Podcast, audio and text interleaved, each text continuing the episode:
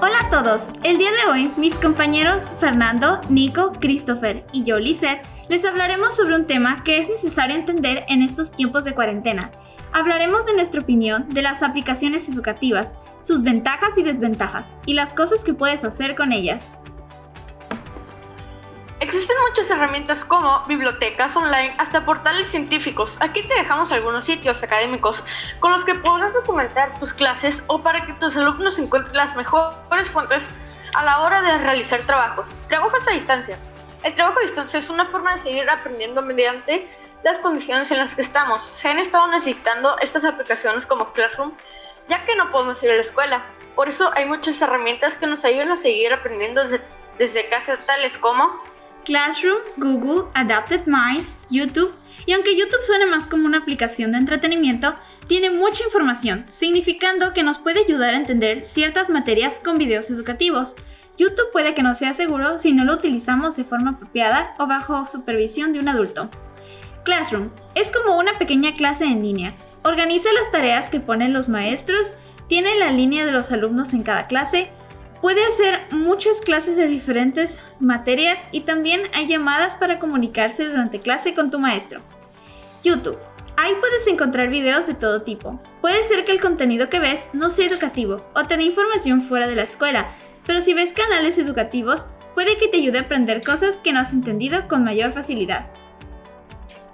Mind. Esta aplicación nos ayuda a aprender matemáticas de diferentes maneras muy divertidas para los alumnos y es para todos los grados desde primaria a secundaria.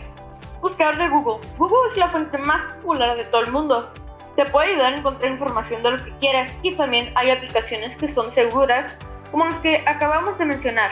Ventajas de usar estas aplicaciones. Las aplicaciones de Google son muy seguras, son informativas, son educativas. El entretenimiento para los niños ayuda a que tengan más ganas de trabajar y aprender de diferentes formas divertidas y educativas abren capacidades de aprendizaje de los alumnos. Desventajas de usar estas aplicaciones. Inversión en la compra de los equipos. Las escuelas y los colegios deberán hacer inversiones en equipos para fomentar el aprendizaje usando estas tecnologías. Posible dependencia de la tecnología. Es fundamental controlar el tiempo que los niños dedican al uso de estos aparatos porque tienden a ser adictivos. Requiere mantenimiento. Es muy importante realizar un cierto mantenimiento cada cierto tiempo, como actualizaciones, análisis de virus, etc. Los maestros deben contar con ciertas habilidades. Los profesores pueden tener ciertos problemas, como nuevas aplicaciones se tendrán que analizar lo que hacen y cómo funcionan para no tener este problema. Las cosas que pueden hacer son infinitas. Dentro del Internet se tiene acceso a muchísimas cosas. Gracias a esto podemos utilizarlo a nuestro favor. Por ejemplo, puedes buscar cómo editar videos. Hay muchas cosas distintas y variadas que puedes usar.